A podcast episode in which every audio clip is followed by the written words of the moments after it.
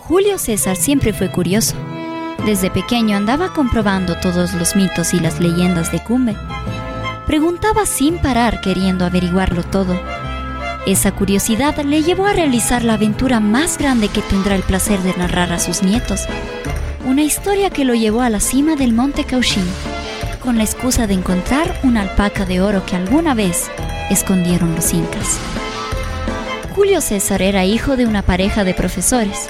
Su mamá enseñaba ciencias naturales y su padre era un economista muy respetado en la parroquia. Con esa mezcla de genios, creció Julio, a veces retado por su papá, pero casi siempre consolado por la dulzura de su madre. Los años fueron pasando y ese niño flacucho y tímido terminó por convertirse en un señor un tanto ancho, lleno de vitalidad y de muy buen genio, con un bigote parecido a cierto personaje de videojuegos, así como sus padres, terminó por dedicarse a la docencia y a muchas otras vocaciones a lo largo de su vida.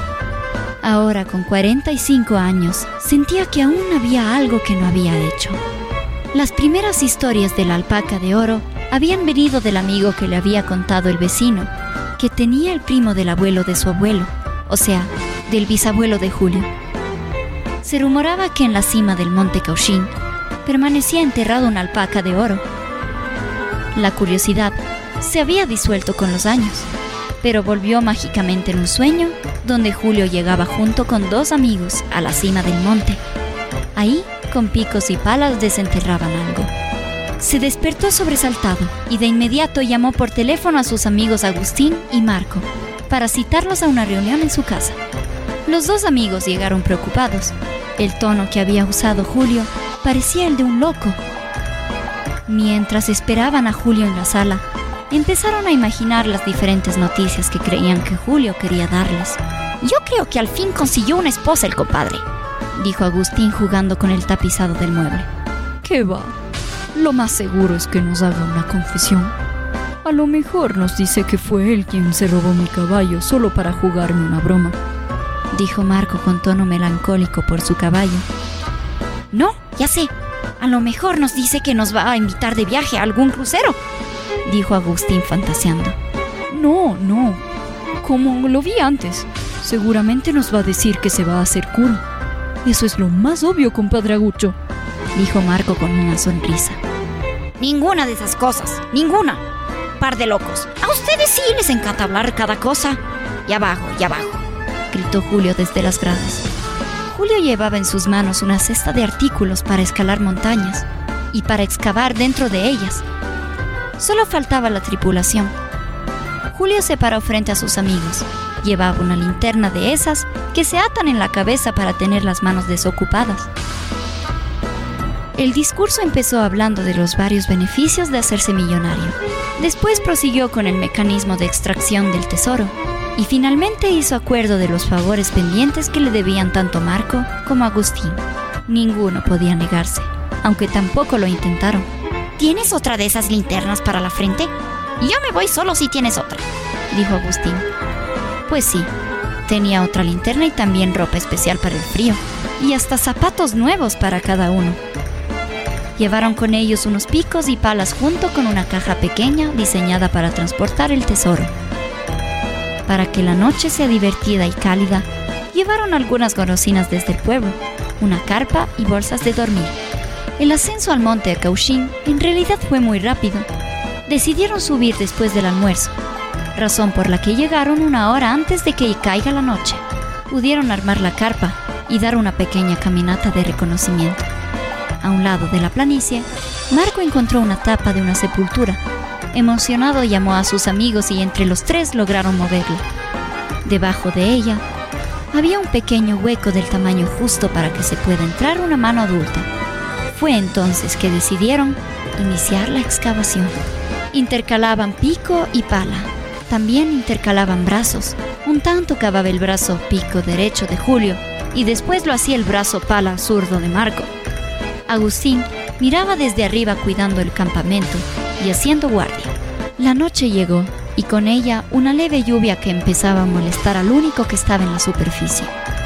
Habían cavado cerca de cuatro metros El hueco era parecido a un tobogán donde entraban dos personas. Parecía que alguien había acabado con anterioridad, porque la tierra estaba muy suelta. Marco pidió receso y salió por un sorbo de horchata. Julio, por su lado, siguió cavando más decidido que nunca, porque tenía una corazonada. Así fue como toda esa energía le resultó. Un pequeño golpe a un pedazo de olla le bastó para gritar su hallazgo. Se introdujo él mismo de cabeza en lugar de la pala. Con sus manos sintió la base de la olla, pero se sorprendió al darse cuenta que este tesoro estaba atascado en un trozo de tierra que se perdía en un abismo, dentro de la montaña. Al mover tanto, la tierra se había acomodado para que esa olla pueda caer a quién sabe dónde. Si Julio quitaba las manos de la base, la olla iba a caer y todo habría sido en vano.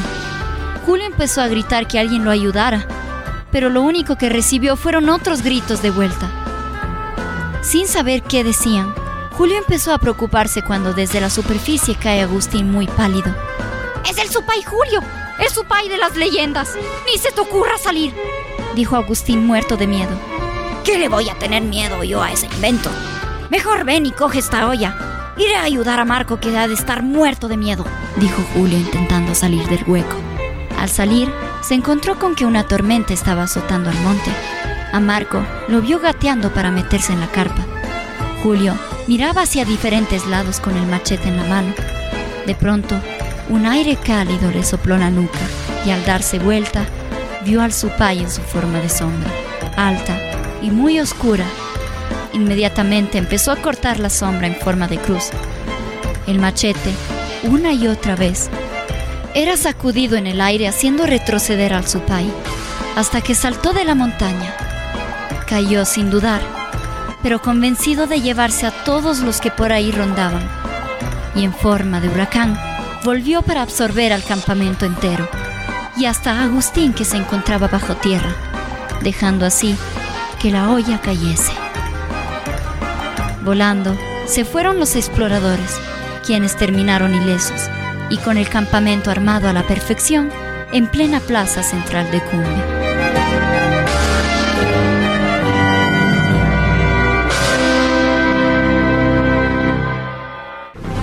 En las narraciones de memorias parroquiales rurales, Santiago Paute, Ilenia Pérgola, Carolina Mora, Lucio Ochoa, con la producción de Radio UDA y la Universidad de la SUAY.